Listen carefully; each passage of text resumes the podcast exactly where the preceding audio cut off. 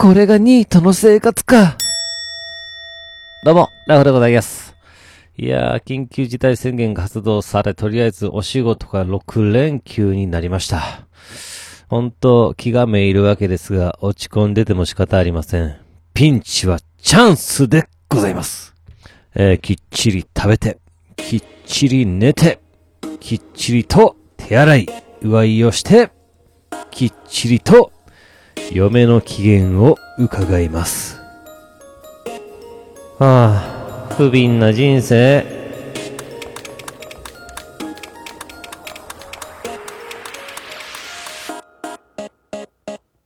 はい、始まりました。一人笑い第104回ということで、この番組はずっと笑っていたいねんのスピンオフ番組として私、ラフ一人で喋るポッドキャスト番組です。いやー、私の息子であるジュニアが所属しております吹奏楽部の定期演奏会が5月3日に予定されていたのですが、えーこの度正式に中止となりました。いや、まあね、そりゃ受験勉強というものもありますからね、えー延期をするというのもなかなか難しい状況でございます。まあ、下手したら中止やなとは思っていたのですが、やはり正式に発表されるとショックでございます。うーんね、その日のために多くの時間を費やして、まあ、えー音楽のね、えー技術と、そして友達との友情を育んでいる、うん、青春真っ最中の高校生が、集大成としてね、披露するのが定期演奏会なんですよね。えー一生の思い出になり得る公演です。いやー、ほんまショックすぎて、ちょっと私、脱力感さえ感じております。まあ、ですが、まあまあ、いやまあね、でも、まあ、この状況ですから、あしょうがないよなって、まあ、確かにね、まあ、大小全国のね、イベントが中止になっておりますから、いや、私と同じようにね、悔しい思いをしている人が、まあ、たくさんいるんやろうなと思いまして、いや、本当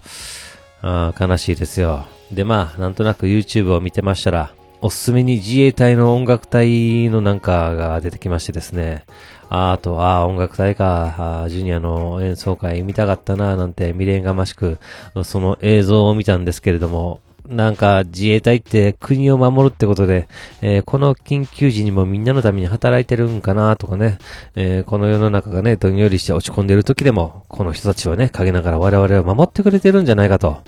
そんな思いで YouTube 見ていたら、なんて言うんですかね、まあなんとなくね、心強く感じるというか、ああ、守ってくれてる人がいるんやってね、えーそんな思いでさすがのクオリティのね、えー素敵な演奏を聴いておりましたら、えーなんとなくね、自然に目から涙が流れて、えーおりました。私まさか自衛隊を見て泣くとは思っていませんでした。で、えー自衛隊にもですね、歌姫と呼ばれる綺麗でね、歌の上手い人がいるんですね。もう見てたら感動ですよ。自衛隊っていうのは物理的に国を守ってると思っていたんですけれども、音楽隊は音楽を通して、えー我々の心を守ってくれてるんだと思わずにはいられませんでした。えージュニアの定期演奏会は中止になりましたが、えー学校自体がね、えーなくなってしまうわけではありません。友情がね、消えるわけでもないわけですね。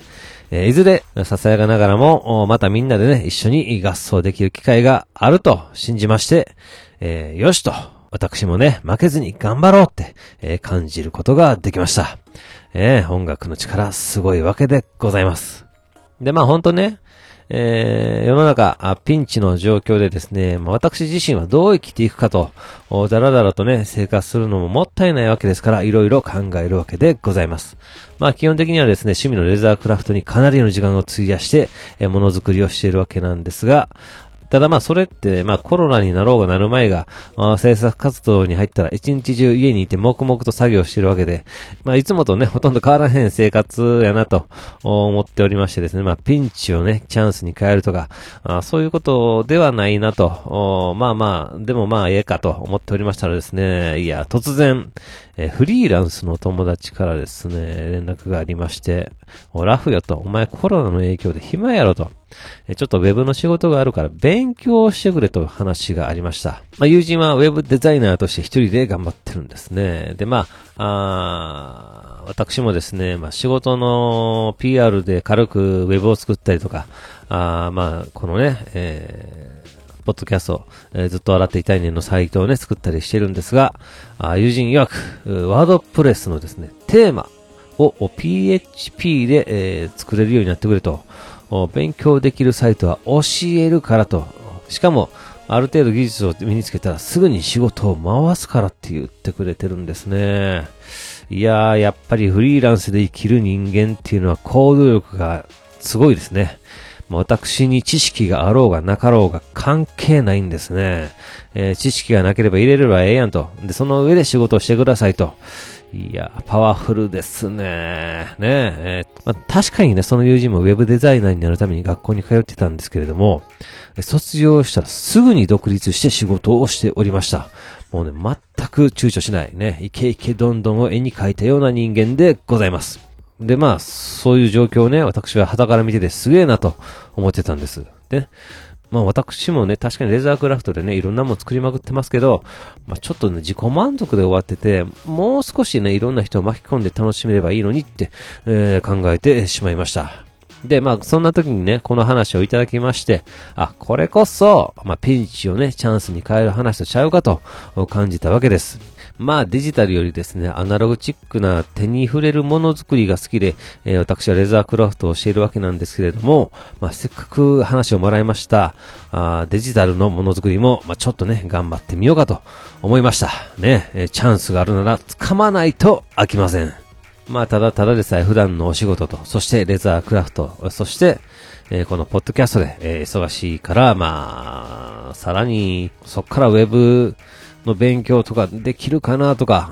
あそんなことをね、えー、考えてたんですけれども、違う違うと。そんなこと考える時間さえもったいないと。ね、そんな考える必要はありません。とにかくやるだけです。まあ、そしてね、私が今からやろうとしてることをすでにやってる人がいるわけですよね。だったら自分ができないはずがないというふうに信じてやればいいと思います。いつでもね、挑戦者で行きたいと思います。まあ私、ええー、としこいたおっさんですけど。はい。では今回この辺というところで番組では皆様からのお便りをお待ちしております。えー、ツイッターでハッシュタグずっとわら、ひらがなでずっとわらとつけてつぶやいていただけたら私喜んで見に行かせていただきます。メールの方は Gmail アカウントずっとわら、とまく Gmail.com、ZUTOWR とまく Gmail.com の方までよろしくお願いいたします。というわけで最後までお聞きいただき皆さん、大きいです。そして、さよなら。